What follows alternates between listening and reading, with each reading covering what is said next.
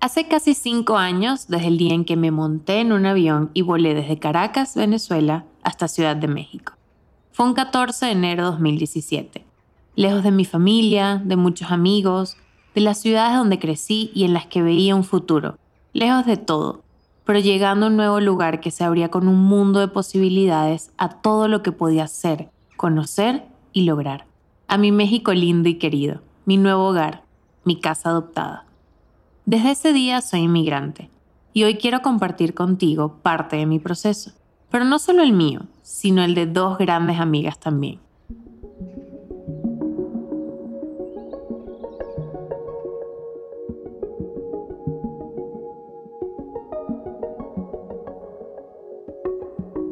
Mi nombre es Luisa Cárdenas y en el episodio de hoy de este podcast voy a conversar con dos mujeres, dos amigas, que son parte de este proyecto y que también, como yo, han pasado y están pasando por un proceso de migración. A Sofía Vera ya la conocen, mi alma gemela, mi soul sister. Como cada cinco episodios, me acompaña a conversar sobre temas que son importantes para nosotras y cercanos a nuestro corazón. En el episodio 3 hablamos sobre los estereotipos de belleza con los que crecimos. En el episodio 8 hablamos sobre nuestro concepto de amistad y cómo lidiamos con la amistad a distancia.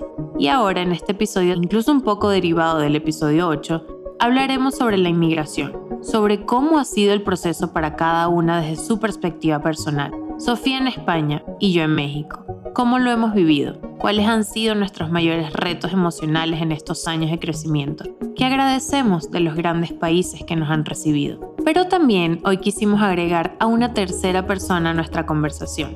Si han escuchado este podcast antes, quizás ya la conocen, les suena el nombre, pero si no, se las presento. Invitamos a Oriana Mata, productora de este podcast y la persona que crea conmigo cada episodio pero además de eso, alguien con quien hemos tenido conversaciones al respecto del tema. Y hoy quise conocer su punto de vista, tanto como venezolana, también como inmigrante. Una vez más, quisiera que te pusieras cómodo o cómoda, que te sirvas esa taza de café o té, prendas una velita que te encante su olor y nos acompañes a nosotras desde Casay en la Ciudad de México, el home studio de este podcast, a esta conversación en la que estoy segura que tendremos otro día maravilloso. Disfrútenlo.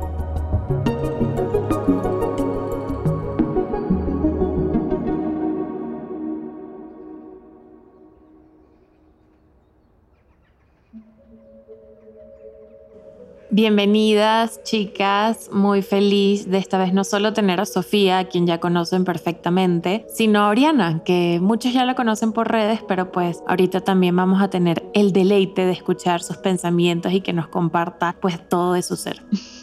Hola Sofi, hola Luisa, ¿cómo están? Hola, ¿cómo están? Muchas gracias por esta introducción y por la compañía que tenemos hoy, que me encanta. Ustedes no saben, pero en verdad Oriana y yo estamos en el mismo lugar, ella está en una habitación, yo en otra y bueno, Sofía en Barcelona, tristemente todavía.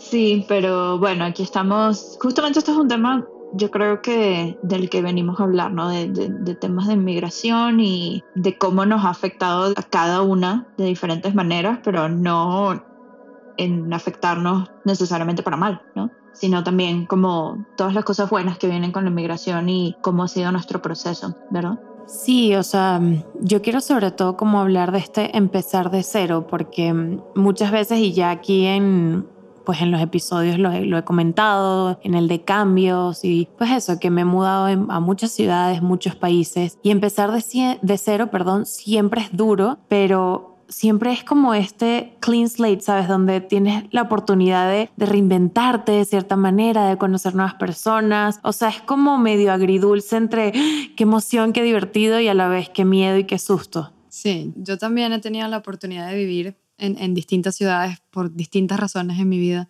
Y no, no, es decir, no voy a negar la parte oscura del proceso, porque obviamente, o sea, duele, ¿no? Al final te estás despidiendo de, de toda una vida o de una vida como, como la conocías hasta entonces y evidentemente readaptar y tener que redescubrirte a ti misma en otros tiempos, en otros espacios, en otras culturas, en otras costumbres, requiere un gran trabajo interno, porque creo que no es fácil y a unos se les hace más fáciles que a otros, a gente que le toma tres días y gente que le toma años. Pero lo que sí quiero dejar claro y que para mí fue la gran enseñanza es que no es eterno. Es decir, el adaptarse y el sentirse en casa, sabiendo que no estás en casa, es posible. Y una vez que estás ahí, empiezas a mirar el haber dejado toda una vida atrás, tu familia, tus amigos, la gastronomía, tu cultura, las costumbres, desde otro enfoque. A mí particularmente me, me ha concedido en los seis años que tengo siendo inmigrante una libertad que nunca antes había sentido. Sí, y creo que también es que nos enfocamos mucho cuando llegamos a los nuevos países, como en esta etapa de rush de muchas cosas que hay que resolver, muchos sitios que hay que conocer, muchos papeles que hay que sacar. Son como todos procesos, procesos, procesos, burocracia. No importa la manera en cómo hayamos emigrado, yo creo que cada uno de estos procesos no se pueden saltar, ¿no? Mm. Porque no puedes llegar a un país así como así, eh, digamos, apareciste en medio de la nada, ¿no? Entonces, todos cuando empezamos el proceso de inmigración, tuvimos que pasar como por muchos momentos agridulces que ni siquiera tenían que ver con nuestro proceso emocional, sino un proceso legal, un proceso técnico, llegar a un sitio, ¿no? Conocer un nuevo sitio, entender cuáles son las calles que tienes alrededor de tu nueva casa, mm. cuáles son las personas con las que tienes que interactuar, es como todo un proceso de inicios, ¿no? Como 101 básicamente. Y toma un tiempo porque al mismo momento en que nosotros estamos pasando por ese proceso técnico, estamos pasando por un proceso emocional que no entendemos hasta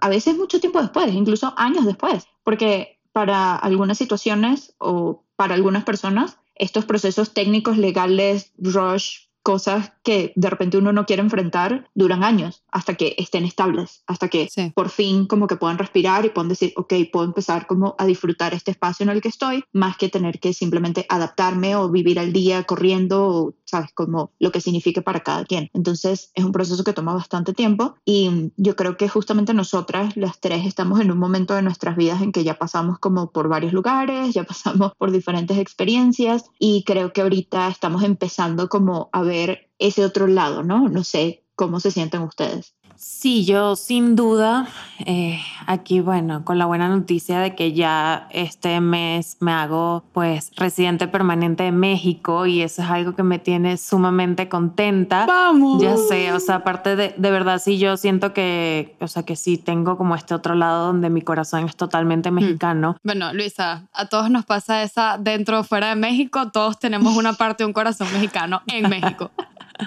Sí. Ya sé, es que es muy difícil no amar y no enamorarse de México, la verdad, es, es, es como imposible. Totalmente. A mí me llama todos los días. Vente. Pero, mm, a ver, o sea, sí, sin duda, como el tema de dejar atrás quienes éramos es difícil y de mucho de lo que teníamos, ¿no? O sea, de repente de comodidades, de familia, como de esta imagen o percepción, sí, estilo de vida totalmente que teníamos antes y, y yo a veces pensaba era eso, más como la percepción que yo tenía de mí, ¿sabes? En mi país, ¿no? Y que yo era la nieta de Ismael Cárdenas que había ayudado a nosotros, ¿sabes? Y de repente llegar a un lugar donde no eres nadie, nadie te conoce, no, o sea, no tienes así de que, ay, claro, sí, usted es amiga de mi papá, ay, sí, usted conoció a mi tío. No, aquí literalmente es como, ok, te dejaron y te soltaron así de repente en el vacío. Y es difícil, ¿sabes? O sea, porque pues al final de donde eres, tú llegas a una reunión o lo que sea y tienes como, ¿sabes? Estas formas de, de, conectar con alguien que de repente no conoces y así. Y empezar de cero, pues tiene, tiene como esa dualidad que es bien complicada. Pero mm, yo, por ejemplo, he aprendido como a adaptarme. O sea, mi abuela a mí me, me, dio el mejor tip de la vida cuando tenía 12, me fui a Suiza un tiempo y ella me dijo, tú actúa como local. Y yo me acuerdo que en ese momento no lo entendí, o sea, porque yo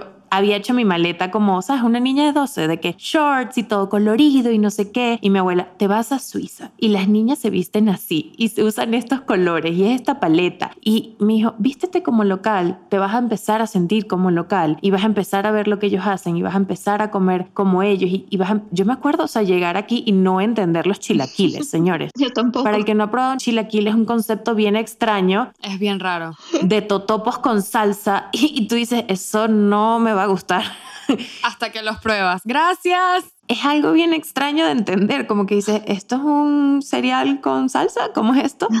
Y luego lo pruebas y dices, wow, me encanta, ¿no? Total. Entonces, si te vas adaptando, vas adoptando nuevas tradiciones, nuevas cosas y vas haciendo como, sí, de, de, tu corazón y de tu día a día, como, pues de repente me desayuno una arepa, pero me ceno unos taquitos, ¿no? Y creo que eso es lo bello, o sea, de, de poder llamar a otro lugar también tu casa, o sea, sí. porque yo tenía como este tema de que yo siempre decía mi casa, mi casa, y me refería a mi casa en Venezuela, ¿sabes? En la que crecí. Y un día Andrés como que me dijo, pero ¿cómo que tu casa, tu casa, nuestra casa es esta. Y fue como, wow, es verdad.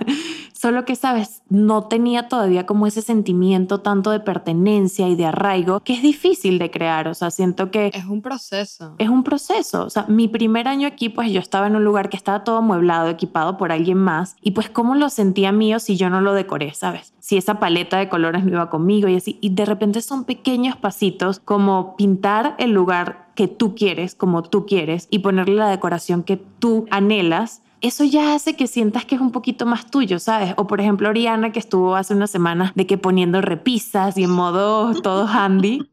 Estoy segura que ahora sientes que ese espacio es un poco más tuyo, ¿sabes? Porque le estás dando ese toque, le estás dando esa esencia, o sea, estás sobre todo como creando memorias y recuerdos. Sí. Pero todo esto tengo que decir acompañado de un proceso, o sea, de un trabajo emocional, o por lo menos así fue en mi caso, que, me, a, mí me tomó muchos años. Yo recuerdo la primera vez que salí de, de, Venezuela, yo sabía lo que quería estudiar, siempre lo tuve bastante claro, eso nunca lo dudé, o sea, yo quería estudiar filosofía y tenía eso como meta y propósito. Quería estudiar en Caracas, mi sueño era estudiar en la Universidad Central de Venezuela y recuerdo que justo el año en que yo me gradué fue el año como un año muy turbio a nivel político en el país y dije como, mira, si me toca abandonar mi casa para empezar de cero en otra ciudad que a lo mejor me voy a encontrar con los mismos problemas que tengo acá, mejor empiezo de cero en, en otro sitio, ¿no? Y me fui a Colombia. En mi cabeza, para mí el irme a Colombia iba a ser todo muy chévere y muy querido porque estamos al lado, comemos lo mismo y nos reímos igual. Empezaste a hablar medio colombiano en el momento que dijiste eso, te lo juro. es que eso me pasa, tengo, tengo una capacidad como de desdoblamiento muy fuerte. Entonces, Llegué a Colombia creyendo que todo me iba a salir espectacular porque, ajá, nos reímos igual en los mismos colores de la bandera, o sea, por favor. Y resulta que no, que a pesar de que lo tenía todo y comía la arepa de desayuno y cenaba la arepa también, yo no estaba lista. Yo quería seguir quedándome en mi casa con mi mamá y mi papá en las paredes que conocía. Y a pesar de que lo tuve todo, es decir, no me faltó nada ni a nivel económico, ni a nivel de amistad, ni a nivel de educación, o sea, realmente lo tenía todo. Yo no quería estar ahí. Y luego tomé la decisión de, mira, me vengo a Barcelona a miles y miles y miles de kilómetros de distancia, con otro usuario, con otra lengua a la que tuve que aprender. O sea, realmente eso sí fue empezar de cero porque aquí no tenía nada ni a nadie, por decirlo de alguna manera. Y ya venía como con un, como con un proceso, digamos, como de desdoblamiento emocional iniciado y para mí asentarme en Barcelona se me hizo mil veces más fácil. Y recuerdo justamente esto que decías, ¿no? De sentir que tu casa ya no es tu casa en Venezuela o tu casa de tu lugar de origen, justamente al regresar de México en el 2018. Cuando abrí las puertas de, de mi casa después de haber estado una temporada de mi vida en México y decir, wow, este es mi lugar. O sea, como que esta es mi cama. Aquí es donde yo sueño, aquí es donde yo vivo, esta es mi cocina. Y decir, ok, ahora sí es verdad que siento que estoy en Barcelona. Y de hecho aún me pasa que camino por las calles ya después de tener seis años acá y todavía digo, wow, no puedo creer que esta sea mi ciudad, qué locura que estoy acá, ¿cómo lo logré? Sí. Andrés y a mí nos pasa algo que es que de repente es como que, ¿por qué estamos en México? ¿Qué, qué hacemos aquí? ¿Sabes? Es como un sentimiento muy raro que puede durar como un segundo, pero es como... A mí me pasa siempre. ¿Qué hago yo aquí? Sí. un aha moment. Ajá, exacto. Es como que, uy, vivo en México. Sí, a mí me pasa siempre. Yo creo que yo también por la naturaleza de mi trabajo. Oriana viaja bueno, yo vivo en México también, por si no lo había dicho antes, pero vivo en Monterrey y me ha tocado viajar por, no sé, casi todo el país, o sea, he viajado en muchísimas partes de México y a veces yo estoy en un lugar, te lo juro, y pienso, ¿cómo llegué yo aquí? O sea, ¿qué hace la hija de Sandra y José en esta playa perdida en Puerto Vallarta que nadie, que nunca imaginé que iba a estar aquí en mi vida. Y digo, voy por trabajo, algunos sitios he ido por placer, pero la mayoría, 90% eh, es por trabajo. Y aún así me encuentro en esos lugares y digo, ¿cómo llegué yo aquí? Y creo que también parte de lo que estaban diciendo las dos antes de una cosa es tomar la decisión, ¿no? Una cosa es como salir de un lugar, llegar a otro, pero otro sentimiento completamente diferente es cuando ya estás adentro de ese lugar y te toca enfrentarte a una nueva realidad, a un nuevo contexto, a una nueva cultura, a todo lo nuevo, ¿no? Todo lo nuevo. Y creo que uno de, los, uno de los procesos más difíciles o más complicados, diría yo, es uno reencontrarse consigo mismo, ¿no? Encontrarse de nuevo consigo mismo. Como tú decías, Luisa, o sea, que tú en Venezuela eras la nieta de alguien, eras la hija de alguien, eras la sobrina de alguien, la amiga de alguien, etc. Pero llegas aquí a México y tú no eres nadie sino tú misma. Exacto. Entonces, tú misma te tienes que encontrar quién eres tú, quién eres tú fuera de tu familia, quién eres fuera de tu círculo de amigos, quién eres fuera de lo que tú vienes conociendo desde hace mucho tiempo y que tienes que empezar a descubrir por ti misma. Entonces, realmente, ¿qué me gusta a mí? ¿Qué disfruto yo? ¿Qué tipo de cosas hago? Porque de repente, bueno, nosotras creo que todas tuvimos la oportunidad de estudiar en la universidad en X momentos de nuestra vida, en algún sitio como fuera de nuestra casa, ¿no?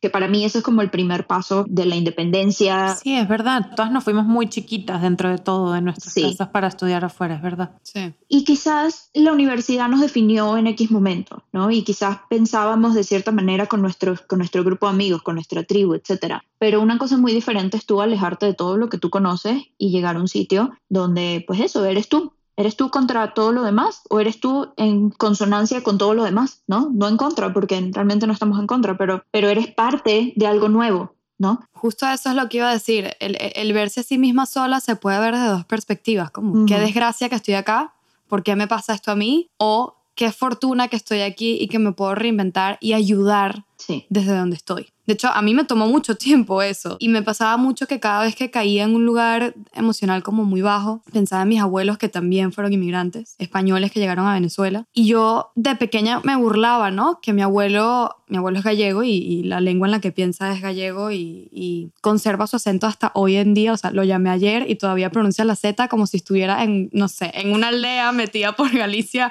con todos sus hermanos, ¿no? Y yo eso al principio no lo entendía. Me burlaba de él como que, pero ¿por qué habla así si tiene 50 años viviendo acá? ¿O porque cuando se enfada empieza a hablar en gallego? O sea, yo recuerdo a mi abuelo regañándonos, hablándonos en gallego y todos los nietos viéndole y que...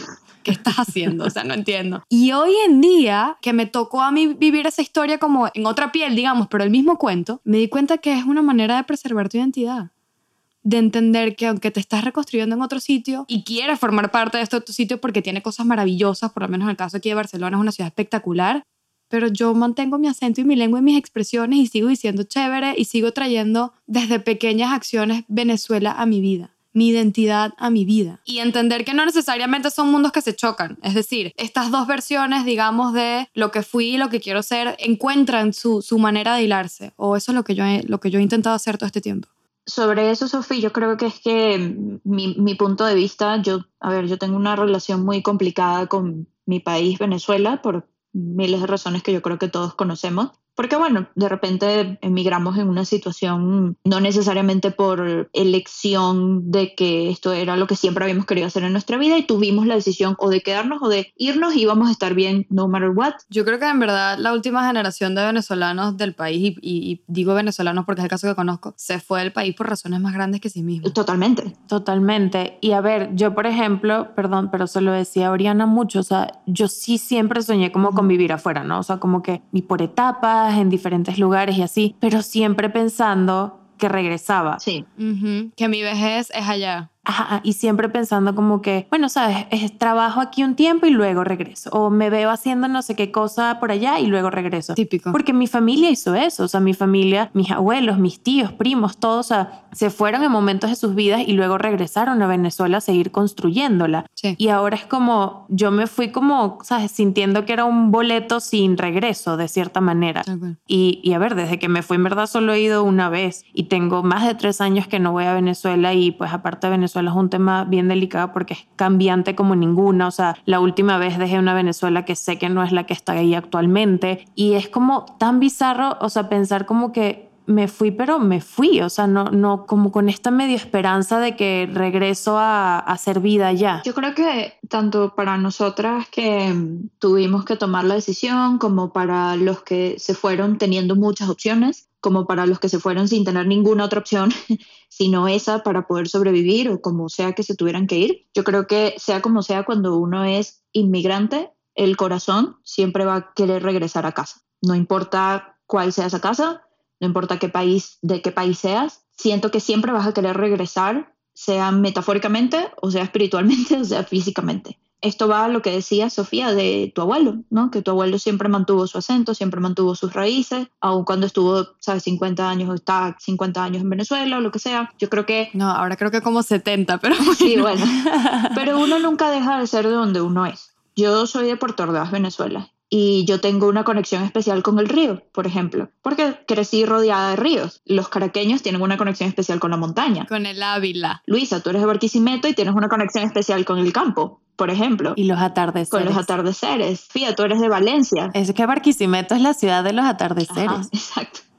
Y de la música. Y creo que todas tenemos como ese espacio en nuestro corazón y no solamente nosotras, nuestros amigos también que han emigrado, nuestra familia, etcétera. Todos de alguna manera queremos regresar a casa, sea lo que signifique que es esa casa, pero eso no quiere decir que no podamos disfrutar y no podamos abrazar nuevas culturas en los nuevos países en los que estamos, porque de eso se trata la vida. Y yo creo que llega un punto en que tú te das cuenta, sobre todo nosotras que emigramos todas jóvenes, en nuestros 20, entrando a los 20, digamos, de repente hubo quizás un tiempo en que pensamos, quizás esto es temporal, quizás voy a regresar, porque cuando uno está en sus tempranos 20... Yo me vine con esa idea convencida. Sí, uno ve todo como a una gran escala medio onírica, pero empieza a pasar el tiempo, así sean dos meses, y ya te das cuenta que eso no va a pasar.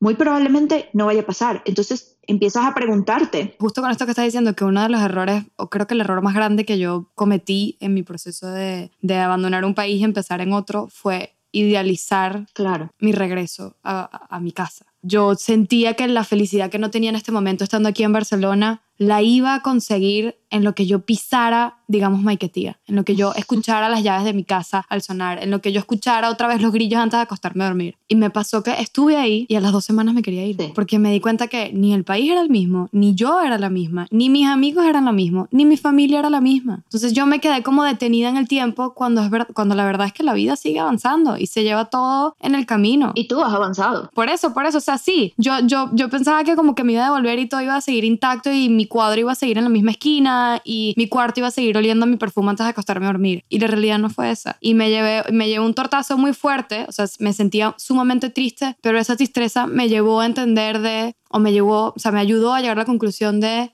tu casa eres tú, Claro, entiéndelo. totalmente. O sea, tu casa se mueve con tus pies, entiéndelo. Llega un punto en que tú haces clic y te das cuenta que ya no es una circunstancia temporal.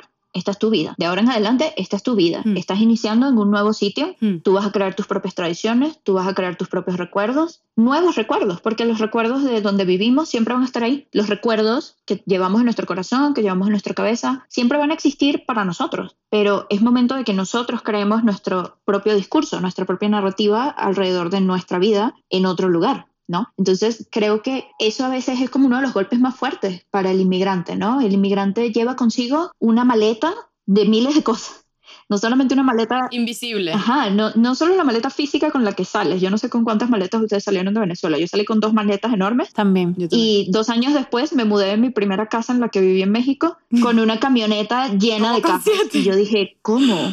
Yo no sé por qué uno acumula tantas Sí. cosas. O sea, ¿en qué momento pasa Qué eso? barbaridad. Sí, pero digamos que es eso, es el inmigrante y nosotros somos inmigrantes y nosotras siempre vamos a ser inmigrantes. Nuestra condición de inmigrantes siempre va a vivir con nosotras, sin importar que pasemos 50 años en España, en México, en Estados Unidos, donde sea que vayas a vivir, siempre vas a ser inmigrante porque tú naciste en otro lado, te criaste en otro lado, aprendiste de la vida en otro lado y estás en un nuevo sitio que tú puedes abrazar, que puedes amar con todo tu corazón, pero la condición de inmigrante se lleva por dentro de una manera muy espiritual, ¿no? Que yo creo que una vez que hacemos las paces con ella y una vez que empezamos a entenderla, es que podemos avanzar nosotros como personas, ¿no? Porque si no es como quedarse estancado. Si tú Sí. siempre estás soñando y soñando y soñando con regresar, regresar, regresar, no estás viendo lo que tienes adelante, estás pensando en el pasado. Te estás perdiendo de un panorama espectacular. Sí, exacto. Que puede llegar a ser espectacular. Aunque en el momento no lo parezca, porque he estado ahí y lo sé. Sí. Sí, totalmente. O sea, yo siempre digo algo y es que yo no vivo en Venezuela, pero Venezuela vive en mí. Y creo que es un poco eso. O sea, te traes tú todo lo bonito, o sea, en tus recuerdos, sobre todo recuerdos, porque como dice Sofía, a ver, a mí no me queda ni una amiga en Venezuela y las cosas que de repente añoro de Venezuela ya no están, o sea, no sé, recuerdos míos de niña, esas tierras, pues Chávez nos las quitó, o sea, todas las cosas que ya sabemos que como venezolanos nos pasan, entonces, pues queda en eso, queda, queda el recuerdo, queda pensar en cómo sabía esa empanadita que yo me comí en tal lugar, o sea, y que ya ese lugar cerró, que no existe, ¿sabes? Y obviamente es nostálgico, o sea, sí es muy nostálgico, pero yo siempre me doy como la oportunidad de, de eso, de repente un domingo pues hacer un plato, sabes, que me recuerda a casa, de abrir la puerta, ¿no? De cierta manera, sí a la nostalgia, pero también como al, a darle honor, ¿no? A darle su lugar a esto que, que nos crió, que nos formó, o sea, porque al final Venezuela es una tierra de gente tan bella, tan hermosa, o sea, de tanta variedad, que no se trata eso, de olvidar, ¿no? Para nada, pero yo sí siempre digo, o sea, no sé, es como, a mí me molesta un poco el que se va y empieza, no, es que estas playas no me gustan porque las de Venezuela y es como, a ver, sí, y obviamente las playas de nosotros son deliciosas y aparte tienes eso, o sea, el factor es tuyo, el factor que lo viviste, el factor que, sabes, estabas ahí y te sentías como, ¿no? O sea, en tu pleno lugar así delicioso y que, dame una cocada, amigo, ¿no? Y es como, y yo así de que, ajá, yo quiero ceviche. Y es chipi chipi. Pero es como, sí, tenlo en tu recuerdo, es increíble, pero estoy segura que si te abres a las playas de aquí y a crear nuevos recuerdos y a dejar de estar, es que esto y aquello, es que ellos y nosotros, no, o sea, justamente, o sea, esta dualidad de las playas aquí son hermosas, yo soy una persona totalmente de montaña, y en Venezuela pues, nunca se me dio la oportunidad, nunca se me dio la oportunidad de, verdad estar como, ¿sabes? En este ambiente de montaña, frito. Y aquí lo tengo a hora y media de la ciudad, ¿sabes? Entonces lo disfruto, lo honro, lo agradezco. Y es algo que, pues sí, todos los capítulos regresamos al primer episodio y hablamos del agradecimiento de la gratitud, pero es que sin ella, o sea, ¿cómo no agradecer al país que te está recibiendo? O sea, ¿cómo no darle las gracias, en mi caso, a los mexicanos? Es imposible, o sea, me siento infinita. A mí me pasa lo contrario. ¿Cómo? A mí más bien me molesta cuando alguien me molesta, no, no sé si la palabra es molesta, pero me, me, impresiona el, el, eso, el no tener gratitud cuando alguien viene, por ejemplo, en este caso yo o emigra, y dice, no, yo no me junto más con venecos. Ah, no. Es no, no, no, es que no. Yo, todos mis amigos son finlandeses, irlandeses, eh, argentinos y brasileros, todos menos, menos venezolanos, porque es que, ay, no. Lo que me parece como injusto es que te estás negando a ti mismo la oportunidad de tener una red de apoyo con gente que comparte la misma idiosincrasia que tú. Sí. Porque mal que bien, y, y, lo digo porque yo hubo una, una época de mi vida en que, en que compartí, digamos, mi, mi, mi, situación sentimental con un, con un catalán y literalmente esa relación no funcionó por diferencias culturales. O sea, nuestro sentido del humor no es el mismo, nuestra manera de ver la vida no es la misma nuestra manera de rendir tributo a las cosas como a sí mismo no es la misma. Y a pesar de que lo agradezco y lo disfruto porque es una persona maravillosa, además de inteligentísimo, no, no, no funcionó porque llegó un punto en que dejamos de hablar el mismo idioma. Y ni él quería, digamos, como, ni él, ni él quería ni podías entender las raíces del mío y a mí me costaba mucho entenderlas de él. Y por eso, además de ser una, una relación amorosa ya conlleva trabajo, imagínate el tener que aprender toda una nueva cultura desde ahí. Entonces, cuando la gente dice como que no, yo con los no, no quiero porque mis amigos, no quiero más novios venezolanos, porque mira, te estás negando a gente que te puede sobar la espalda en los momentos más oscuros, me explico, porque entiende exactamente el sentimiento. Sí. Entonces, me parece así como eso, ¿no? Como falta de agradecimiento y como falta de perspectiva también. Sí, yo creo que esa idea viene como de varios lugares y creo que se trata de un balance. ¿No? Yo tuve la fortuna de, de mudarme a México con un grupo de apoyo de amigos venezolanos que todos de alguna manera nos mudamos al mismo tiempo, bajo casi las mismas circunstancias, y todos nos apoyamos mucho desde el día que llegamos. O sea, yo llegué aquí a México con una red de apoyos muy, muy importante para mí, que todavía la tengo, y fue vital en mi proceso de adaptación a México. Son amigos con los que todavía obviamente es algo que, son, que se han vuelto mi familia aquí en México porque todos pasamos por lo mismo, básicamente, ¿no? Por lo tanto, a mí se me hace una idea absurda yo no, o sea, cerrarme la idea de no andar con venezolanos aquí en México, no tener amigos venezolanos aquí en México, etcétera, porque es mi día, o sea, es mi, es mi vida, lo, lo vivo, ¿no? O sea, tengo mis amigos que adoro y son venezolanos y podemos compartir todas estas cosas. Ahora, el tema de que, digamos, te sientas como obligado a tener que salir con personas que comparten tu nacionalidad porque simplemente comparten nacionalidad, eso es algo que la verdad pues yo no estoy de acuerdo. O sea, creo que yo estuviera en Venezuela o estuviera en Islandia o estuviera en cualquier parte del mundo, hay personas con las que uno se lleva y personas con las que no por un tema de personalidad, ¿no? Claro, pero eso sí es venezolano, chino, japonés o ruso. Exacto, claro, claro, te entiendo completamente, pero creo que de repente hay personas que quizás se han llevado como malos momentos con otras personas de su nacionalidad en el país al que se fueron, entonces tienen como toda esta predisposición, etcétera. Puedes tener una predisposición que venga de algún lado, casi siempre esa opinión como tan fuerte viene de algún lado, pero creo que también son personas que están pasando por su propio proceso Total. emocional con su inmigración que no han sabido todavía cómo definir, que no han sabido sanar, yo creo, y que probablemente les falte todavía tiempo para entender que eso que están diciendo no lo van a sentir así en un año o en seis meses o en lo que sea, porque se están cerrando una posibilidad que ni siquiera saben por qué. Es que es eso, es que es eso, lo que me parece es eso. Creo que te está cerrando de entrada a una ayuda que quieras o no, a lo mejor te es sumamente valiosa y te va a ayudar más de lo que te imaginas. Sí,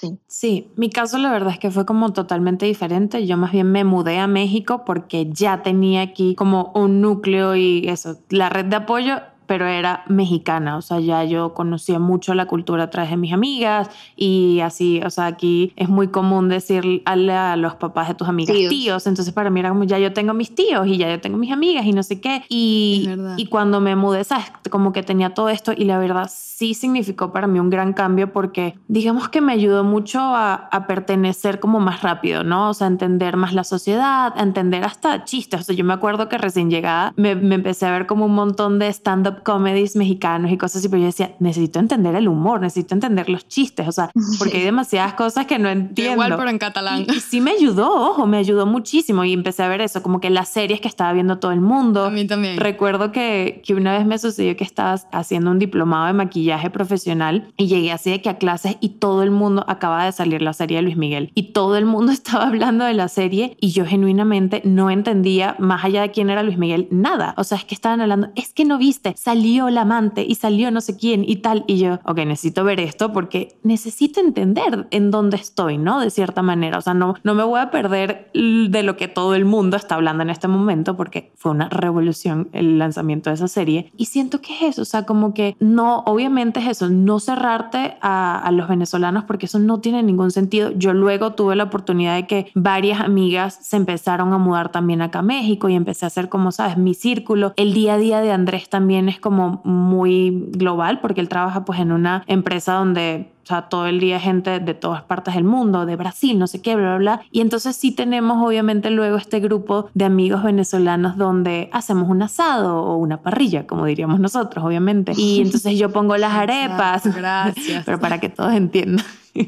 Entonces yo hago las arepas y, y es eso, o sea, es tan bonito tener las dos cosas, o sea, creo que no es bueno ni cerrarse Sí, a uno ni cerrarse al otro, o sea, como que Ah, sí. simplemente hay que entender que ahora vivimos en dualidad. Sí, Como todo en la vida, o sea, blanco y negro, arriba y abajo, y los de aquí y los de allá. Y como te digo, qué sabroso saber que uno puede ser puente Eso. de esas dos culturas. Bueno, a mí me pasó que, que en la universidad yo hablaba tanto de Venezuela y yo soy de aquí y todos los trabajos, si me tocaba algo político, lo hacía obviamente de Venezuela y si me tocaba algo de filosofía, buscaba ir a autores venezolanos y tal. Y recuerdo a tanta gente decir, hey, yo quiero ir. Por favor, dime que este verano nos podemos ir a Los Roques, que este verano podemos ir a las playas de Margarita. Y ya se conocían todo porque me volví Sí. una propaganda turística de mi país. Y luego a mí misma decía, decía, qué labor tan bella estoy haciendo, que estoy mostrando mi país y mis raíces y mi cultura con mi ser, con mi expresión, o sea, a través de mí. Estoy mostrando lo bello de, de allá a la gente que tengo acá a través del ejemplo. Y me pasaba lo mismo que luego iba y hablaba con mi familia y era, no, no sabes que mi profesor, que aquí las elecciones en Cataluña, que el tema de la independencia, o sea, y dije, soy un puente. Qué rico poder hacer, digamos, como este trabajo donde estoy conectando dos mundos que a lo mejor de otra manera no se hubiesen tocado nunca. Totalmente. O sea, eso que dices me resuena demasiado porque el año pasado en la, en la pandemia, como que un día grabé, ¿sabes eso? Mi domingo de hacer arepas, todo, y la cantidad de mensajes, ¿cómo hago una arepa? ¿Cómo es? Eh, ¿A qué sabe? O sea, de gente mexicana y yo... A ver, voy a hacer un mini tutorial porque aparte en verdad la arepa como que no tiene como tanto chiste o por lo menos no las que yo hago. para mucha gente es muy difícil hacer arepa. Pues bueno, yo, yo me considero, ustedes saben, no experta en nada, pero las arepas me quedan muy ricas y redonditas. Entonces hice un tutorial, hice un tutorial y luego la gente mexicana mandándome fotos No. de su harina pan. Ya. Era como, voy a llorar. Luego también eso me dio en la pandemia por hacer la receta de torta de plátano, o sea, de tajadas. O sea, esa receta es de mi bisabuela, ¿sabes? Que la mujer es de Carora. Y es como, todo el mundo haciendo la receta aquí en México y en Chile y yo, ¿qué es esto? O sea, ¿cómo en qué momento sucedió que la receta de mi bisabuela y las arepas a través de una pantalla las estoy promoviendo? O sea, eh, me llenó el alma. Qué bonito. Yo creo que uno, uno de los, bueno, a mí porque me encanta cocinar y me encanta comer, creo que uno de los highlights más bonitos de la migración es la comida. ¿no? O sea, la gastronomía en general, siento que une a las personas, siento que te hace explorar como nuevos caminos, nuevos sabores, nuevas, nuevas experiencias, muchísimas cosas y, y creo que es una de las maneras más puras de hacerlo, ¿no? Como más ingenuas. Si tú conoces a alguien comiendo en un almuerzo, ese es tu amigo para toda la vida. Ahí no hay nada exacto. Ya te vieron comer, ya hablaron de comida, ya, o sea, próximo paso es ir a la playa juntos, ¿sabes? Ajá. Creo que, creo que eh, la, la, comida es uno de estos grandes como puntos hermosos que han significado para mí la, la inmigración. Además, me viene un país que tiene una gastronomía que me quiero morir de lo increíble que es. Mm, o sea, te chupas los dedos. México, te extraño. Sí, amo la comida mexicana y creo que es muy importante uno sentirse identificado con esas cosas, ¿no? Que ahí entra como otro tema, que es como uno encontrar partecitas de uno mismo y partecitas de su cultura en el sitio nuevo al que vas y como encontrar espacios para poder disfrutarlo de esa manera. Es decir, si yo sé que a mí me gusta mucho la comida, pues así como amo la comida venezolana, porque sí, la amo y me encanta y como arepa siempre, llegar a México y conectarme con la cultura, para mí fue gran parte conectarme con la comida de México, ¿no? Una vez que empecé a entender la comida de México y cómo funciona y de dónde viene y cuáles son las partes de México en donde se come esto y donde se come lo otro, pude empezar a entender mejor el país, la cultura del país y cómo funcionan las personas en el país, etcétera. Entonces yo encontré mi link al país con la comida, con quizás otras cosas, pero más que todo la comida. De repente, una persona que disfruta mucho, no sé, escalar, se va a otro país y empieza a escalar y ahí conoce, sabes cuáles son los picos de ese país y empieza a conocer a personas que están en esa misma movida y así, ¿no? Uno ir encontrando como su tribu en estos sitios nuevos, pero a partir de como pequeños gestos que uno también aprecia y que uno valora y que quiere como poner en práctica en este otro sitio. Creo que eso es como una manera como muy bonita en vez de en vez de uno tratar de conectar desde la desde la arrogancia, desde la prepotencia, de lo mío es lo mejor, lo mío es lo mejor. Yo puedo decir mil veces que la arepa es increíble y que la arepa, todo el mundo debería conocer la arepa y todo el mundo debería comer arepa. Pero ¿cómo te encanta un taco? Claro, pero ¿cómo me encanta un taco? Entonces es como, me han hecho la pregunta, amigos mexicanos, ¿qué prefieres, arepas o tacos? Y yo les tengo que ser muy sincera y decirles, mira, la, la arepa siempre en toda mi vida va a estar en mi corazón, amo la arepa con locura. Yo digo, no como más. El taco es maravilloso, ¿y por qué tengo que escoger? ¿Por qué no podemos tener los dos? Como el gif de la, de la niña, que ¿por qué no podemos hacer los dos? ¡Yay! Sí, claro. Es como lo mismo, ¿no? O sea, y creo que de, de ahí parte como esta emoción de conocer un nuevo lugar, de esta aventura, de estas nuevas experiencias. Yo creo que las cosas cuando las miras de lejos parecen puras. Cuando empiezas a como cada vez como acercarte más y adentrarte más en el porqué de las cosas, te das cuenta que un tamal y una yaca son más parecidos a lo que parece. Sí. Gracias, eso iba a decir. A mí, hablando de puentes, de gastronomía, todo, siempre que me preguntan y ven la yaca, pero es como un tamal. Hay gente que yo, yo veo que salta, no. Y es como, pero ¿por qué vas a dejar? O sea, ábrelo. Y es como, sí, mira, se parece mucho un tamal. Lo que pasa, y les empiezo a contar la historia. Claro. Y ya inmediatamente para el mexicano que me está escuchando es como un link de, ah, tenemos algo más similar. Sí. Lo mismo con, o sea, yo nunca me peleo la arepa. Es como, la arepa es de aquí y de allá. Es de los dos, señores. Y aquí hay algo que es como similar a la arepa en forma, que se llama gorditas, y siempre que los mexicanos me dicen, eso es una gordita, y yo, mira, te cuento, sí se parece, pero lo que pasa es que esta harina, bla, bla, bla, o sea, porque él, no, la gordita no sé qué, y la arepa es mejor qué? O sea, claro que no. O sea, al final, como todo es cuestión de gustos, y yo siempre veo como la oportunidad de, ¿sabes? De crearles más bien como el link, ¿no? De que vean de que, ah, ellos tienen esto que es súper similar a lo de nosotros. Al final somos todos lo mismo. Sí. Eso es lo que te iba a decir. O sea, que no se nos olvide que todos vivimos en el mismo pedazo de tierra y que, digamos, nuestros límites comenzaron en el siglo XIX con todas las repúblicas. Antes de eso éramos todas la misma cosa. Y es natural que compartamos las mismas raíces. Claro. Y por eso te decía, solo cuando uno lo ve desde afuera es que uno puede decir, no, esto es mío, esto es tuyo, esto es lo otro. Y cuando empiezas a hacer zoom, digamos, no sé, cuando empiezas como a ampliar, digamos, la cultura, el ADN, la gastronomía, te das cuenta que estamos todos conectados de maneras inimaginables e incalculables. O sea, y cuando llegas ahí, dices, ¿por qué voy a seguir peleando? ¿por qué no lo acepto y me rindo en el proceso? Y digamos un rendir de, de ir con, como con el, como go with the flow, ¿sabes? Ajá. Un rendir de, de acepto. Y con, esa aceptación viene el desapego, que es un desapego que lejos de entenderse como algo malo, un desapego que lejos de entenderse como ya no quiero ver nada, o sea, yo no quiero tener nada que ver con esta gente. Es lo que decía justamente cuando empecé a hablar en el podcast de hoy es una concesión maravillosa de libertad para reconstruirte y armarte a ti misma con las piezas que más te gusten y más se te acomoden de esta versión que tú estás construyendo bajo tus propios términos. Sí. Y ahí te das cuenta que, que, que dices como que tal cual, ¿no? Mi límite soy yo y mi límite de identidad y de nacionalidad y de costumbres y de acentos. Bueno, empecé a hablar colombiano hace un ratico, imagínense.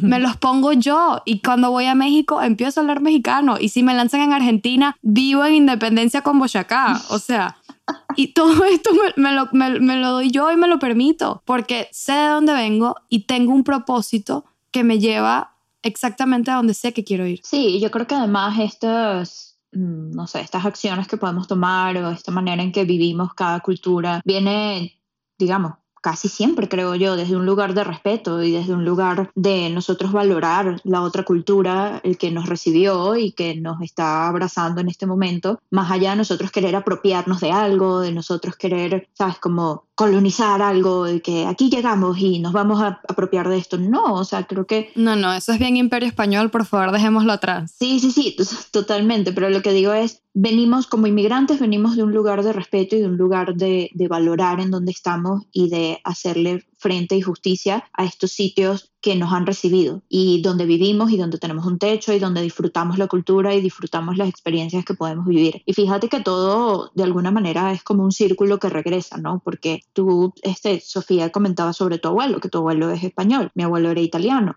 Y así yo me crié con amigos en Venezuela que sus familias eran de todos lados, de Colombia, de Líbano, de España, de Portugal, Alemanes, de China. De China. eh, sí, de China, exacto, o sea, de, de, de todos lados, ¿no? Venezuela siempre fue un país muy abierto a las culturas extranjeras y tenemos una gran influencia de culturas extranjeras con las que crecimos, de la comida que comemos, la manera en que hablamos, eh, viene de muchas partes, ¿no? Entonces, estamos, nosotros como venezolanos estábamos acostumbrados a ir a las panaderías y a comer pan francés y a tomarnos un con leche y, ¿sabes? Y de repente te mudas y te das cuenta de que, ah, es que las panaderías vienen de Europa, por ejemplo, y vienen como del- de, cuando los extranjeros se llegaron, los europeos llegaron a Venezuela, por ejemplo, y empezaron a montar panaderías y como que te das cuenta que de donde tú vienes, O de dónde viene la palabra monsieur, por ejemplo. Eso también a mí me dio, me, me abrió los ojos que era monsieur en francés. Ujú. Y yo decía, ah, claro, es por eso. Exacto, muchísimas cosas. Entonces, cuando hablamos de ser puritanos con nuestra comida, por ejemplo,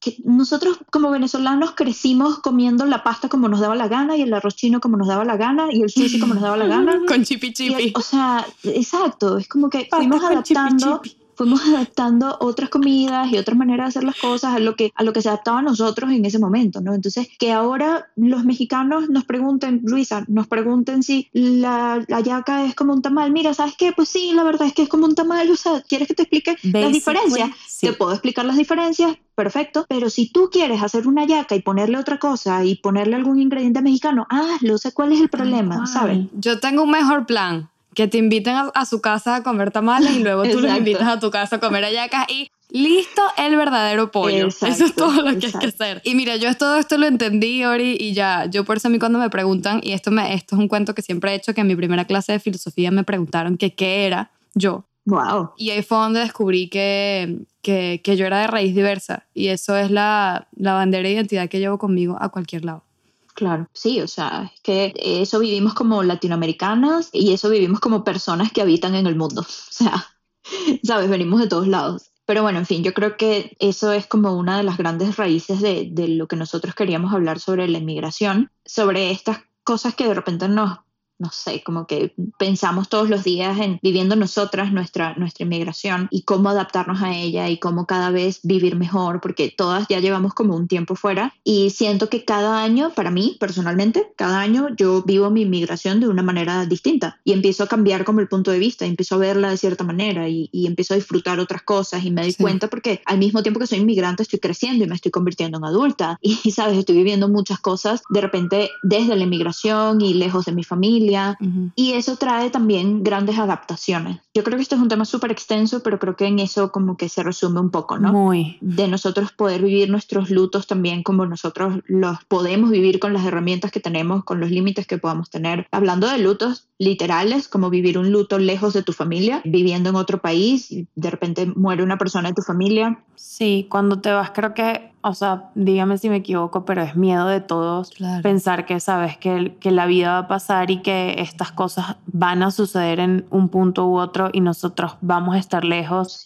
Y que, por ejemplo, el año pasado, pues, o sea, en nuestro caso, mi suegra se estuvo una operación literal del corazón y es como, como no estoy ahí y apenas, aparte pasa todo esto en una pandemia donde no puedo agarrar un avión y irme para allá. Entonces, o sea, sí, eh, obviamente agradecemos y, todo, creo que las tres estamos ahorita en, momentos como bien bonitos de nuestra, pues de nuestra situación al emigrar, pero pero obviamente se viene con, en mi caso, pelear muchísimo la soledad, el estar lejos de mi familia, que para mí lo es todo totalmente. O sea, mi familia aparte está en Miami, en España, en Venezuela, aquí. O sea, y es como, chanflo, o sea, qué difícil juntarnos todos otra vez. O sea, es como la última Navidad de todos juntos fue ya hace demasiado tiempo. Puede sonar que las tres tenemos aquí la vida resuelta. Sí, no, no, no. si ya nos hubiésemos adaptado y, y, y, y, o sea, yo creo que no hay un día en el que yo no piense en mi país, en lo que está pasando, en cómo la pasa mi familia, en cómo la pasa todos aquellos que no son mi familia. Y es lo que decía, ¿no? Ah, es un desapego, pero es un desapego con responsabilidad.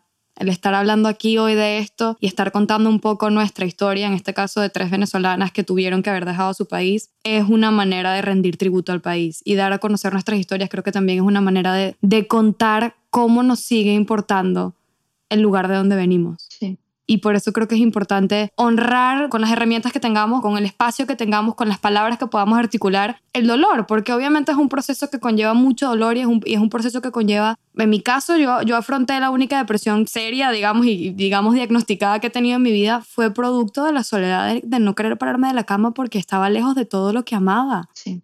Y no me tocó otra que trabajar y entender, digamos, esto suena medio espiritual y holístico, pero es real, de que mi casa soy yo. Y yo decido traer a Venezuela y anclarla a mí. Me encanta ese mensaje. De las mil y un maneras que puedo. Desde decir guayoyo en vez de americano, desde decir parchita en vez de maracuyá, y lo hago. Y digo, es que mi país se dice así. Y para mí son esos pequeños actos o, pequeños milagros en el que yo encuentro mi origen en el ahora. Sí. Sí, al final este es un tema, como decía Ariana, o sea, bien largo, bien denso. Aquí creo que lo quisimos abordar desde, pues como todo este podcast, ¿no? O sea, desde lo positivo y lo bonito y, y, el sentimiento, ¿no? O sea, toda la parte emocional que conlleva emigrar, porque pues si se metieron aquí esperando que íbamos a hablar de papeles y de burocracia, pues no. Esto no es cómo salir de tu país one on one, para nada. Es más bien eso, un desahogo de nosotras tres que, pues eso, hemos las tres vivido en más de Oriana se fue a Panamá y luego estuvo aquí, tú te fuiste a Colombia y luego aquí yo salté varias veces y ahora estoy aquí. Entonces no es un, bueno, eh, es que esto empezó ayer, ¿no? Tenemos rato en esto. No, señores. Y ahora lo que nos queda. Exacto. Y no se va, no, no se termina. Entonces, pero bueno, lo bonito es lo que tú decías. O sea, no solo estamos cada una en una nueva, en una nueva oportunidad, sino que aparte estamos creciendo en estos nuevos lugares, ¿no? Y estamos aprendiendo a adaptarnos, aprendiendo a dar de nosotros y a llevar nuestros países, pues que en este caso es Venezuela, a nuestros nuevos hogares.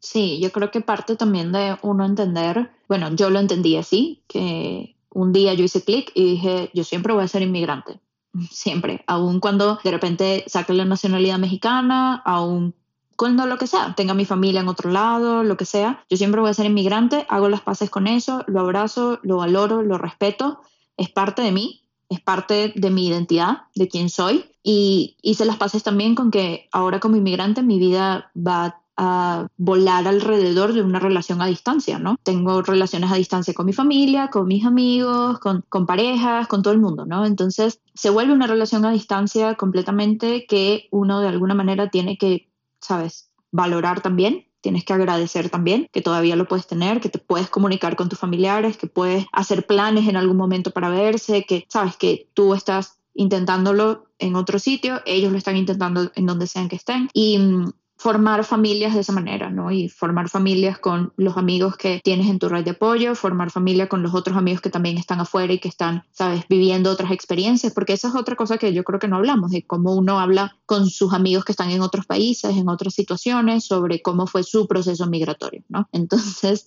y, cómo literalmente hablas con ellos, si están como ustedes dos, ¿no? Que están entre España y México y siempre pues la relación tiene delay, ¿no? Entonces, eso es parte de, es parte de lo que somos y bueno, nada, yo creo que de eso se trataba como esta conversación y me alegra haberlo hablado con ustedes porque más allá de lo que hemos hablado como fuera de micrófono, creo que aquí como que entendemos un poquito más como la relación de cada una con esta situación que estamos viviendo. Yo también. Así es, chicas. Muchísimas gracias a las dos. Estoy segura que, pues, una vez más, esto fue maravilloso y que la gente lo va a disfrutar y, y que como nos han dicho, me encanta que me dicen como que, ay, sabes que las escucho y empiezo a hablar como con ustedes al mismo tiempo, ¿no? O sea, como que se hacen parte de la conversación cada quien en su momento cuando escucha los episodios. Entonces, bueno, creemos conversación. Cuéntenos, obviamente, eh, sus experiencias. Nosotras estamos muy felices de esto que estamos creando y sobre todo muy contentas de leerlas a ustedes. Las quiero mucho, las admiro, no tienen idea, son unas genias y qué orgullo poder hablar de esto con ustedes.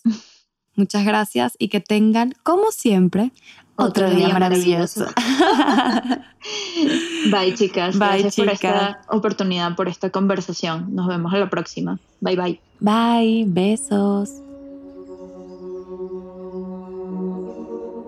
Ella es Sofía y ahora, por primera vez en el podcast, también conocieron a Oriana, dos personas que son parte esencial de este podcast. Estas somos nosotras, nuestras conversaciones, los temas que son parte de nuestro corazón y que seguimos explorando y analizando todos los días, buscando respuestas que quizás están ahí, pero que mientras tanto seguimos preguntándonos.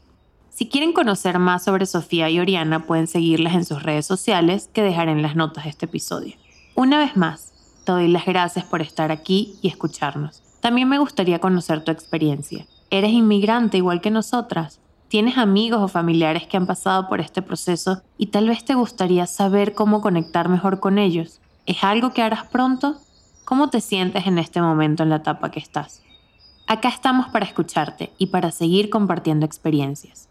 Hoy también quiero dar las gracias a Kasai, el hogar de nuestro podcast para la grabación de estos episodios.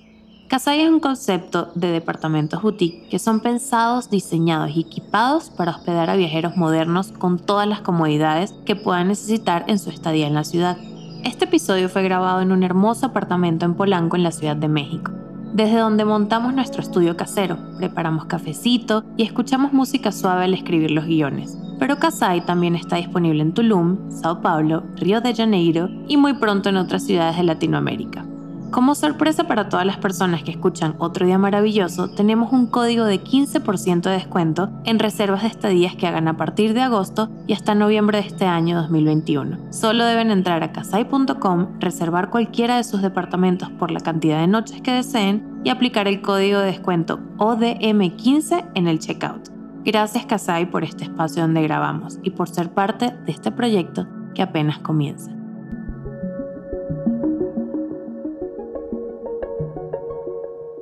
Mi nombre es Luisa Cárdenas y este es mi podcast, Otro Día Maravilloso. Gracias a ti por escuchar, por comentar cada episodio, por recomendarlo a tus amigos, publicarlo en tus redes sociales, dejar reseñas, por seguirnos en Instagram como arroba otro día maravilloso y por suscribirte desde cualquier plataforma que nos escuches, sea Apple Podcasts, Spotify, Google Podcasts, Amazon Music, desde mi canal de YouTube o desde cualquier rincón del Internet donde estemos. Infinitas, infinitas gracias. Otro Día Maravilloso es una producción de Attico Lab. Kaitak compone la música que escuchas en este momento y edita cada episodio. Gaby Chacín diseñó toda la hermosa imagen que nos acompaña. Y Oriana Mata, que ya la conocen, produce cada episodio conmigo, para que semana a semana podamos seguir creando un contenido más cercano a mis pasiones, pero también más cercano a ti. Espero que estés pasando una bonita mañana, tarde o noche. Nos escuchamos de nuevo la próxima semana. Besos.